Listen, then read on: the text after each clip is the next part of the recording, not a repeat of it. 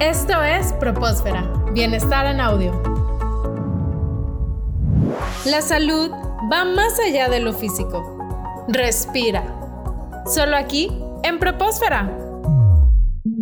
David, mencionabas en tus talleres una caja de herramientas, que sería como una caja de herramientas emocional. ¿Qué nos podrías decir al respecto de, este concepto y, qué podemos decirle a los padres de familia? Esto de la, caja de herramientas me gusta mencionarlo como tal porque, digo, en lo, particular, yo tengo mis herramientas para cuando voy a hacer alguna manualidad, alguna preparación en casa. Hay una caja de herramientas indicada para cada actividad que estemos realizando. Por ejemplo, pues en el coche, si vamos a salir de viaje o para andar aquí en la ciudad, pues procuramos traer el gato hidráulico, la, la cruceta por si se nos llega a ponchar una llanta, la llanta de refacción. Eso es parte de la caja de herramientas básica que traemos en el coche para enfrentarnos a alguna potencial eventualidad. Entonces, hablando de, cuestiones emocionales o de salud mental, ¿qué herramientas les podemos brindar pues tanto a nuestros hijos como a lo mejor también a nuestros amigos o a nuestra pareja o a nuestros alumnos, a nuestros estudiantes o a nuestros empleados? ¿Qué herramientas les podemos ayudar, les podemos brindar para ayudarles a enfrentarse a las situaciones de la vida? Como padres de familia, va de la, mano de, de, las cosas de cómo me protejo, pues ¿qué le puedo brindar a mi, a mi familia, a mis hijos? Pues promoverle eh, que expresen sus emociones, darles estos espacios para que hablen, alentarlos a tener un pasatiempo, que hagan cosas que les resulten agradables, que les resulten emocionantes, convivir con ellos, pasar, pasar tiempo de calidad con ellos y de la misma manera darles su oportunidad de que tengan un tiempo a solas, compartirle, informarlo de las situaciones que estamos viviendo, cómo nos vamos sintiendo y sobre todo permitirles disfrutar la vida. Entonces, desde el punto en el que le ofrecemos al otro la posibilidad de ser escuchado, le brindamos nuestro oído para escucharlo, para hacerlo sentir querido, hacerlo sentir importante en, nuestras vidas, ya le estamos enseñando, también estamos dando una herramienta, decir, mira, así como yo te puedo escuchar, tú también puedes escuchar a los demás y tú también les puedes brindar esto a las demás personas. Entonces estaremos haciendo una, una cadena. Si yo te escucho, aprendes a utilizar esa herramienta y tú también se los vas a ir a brindar a alguien más. David, ¿cómo entra la resiliencia dentro de estas herramientas? La resiliencia es la capacidad que tenemos para adaptarnos a situaciones y para salir adelante de situaciones, pues no solo potencialmente dañinas, sino que nos saquen de nuestro balance vamos a llamarlo así. Estas eh, herramientas de, la escucha, del análisis, de buscar una emoción agradable, nos ayudan precisamente a enfrentarnos a estos cambios. Cuando, cuando somos muy estrictos o muy duros con nosotros mismos o con las otras personas, se vuelve difícil de pronto podernos adaptar a los cambios. Una vez alguien me decía, bueno, ¿cuál es el,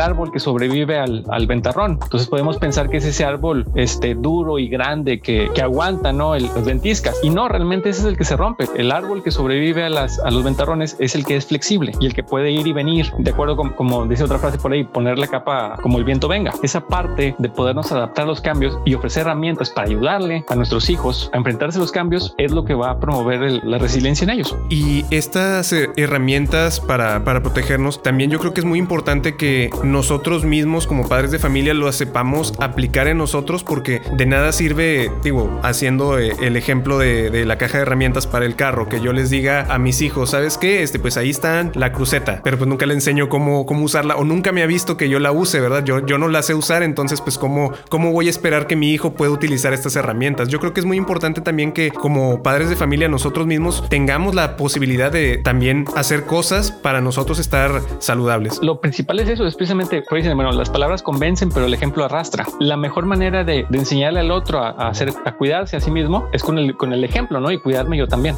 Como padre de familia o, o incluso también como maestros que, somos, somos ejemplo. E, exactamente, somos ejemplo y lo que ve el estudiante, lo que ven nuestros hijos, pues es, es lo que van a aprender. Eh, David, también te preguntaba lo de la resiliencia hace un momento porque hay un concepto que está también muy en tendencia que es la positividad tóxica, porque pudieran algunas personas pensar que lo correcto sería, no sé, estoy pasando por una situación de depresión o una situación en la que me siento muy mal emocionalmente y ya nada más decir, ah, bueno, pero, pero el día está brillando y todo está bien y, no pasa nada, entonces tengo mucha resiliencia, pero me sigo sintiendo muy mal y finjo que, todo está bien solamente porque digo frases bonitas y comparto mensajes. ¿Qué nos puedes hablar sobre este, este concepto tan interesante y peligroso que es la positividad tóxica?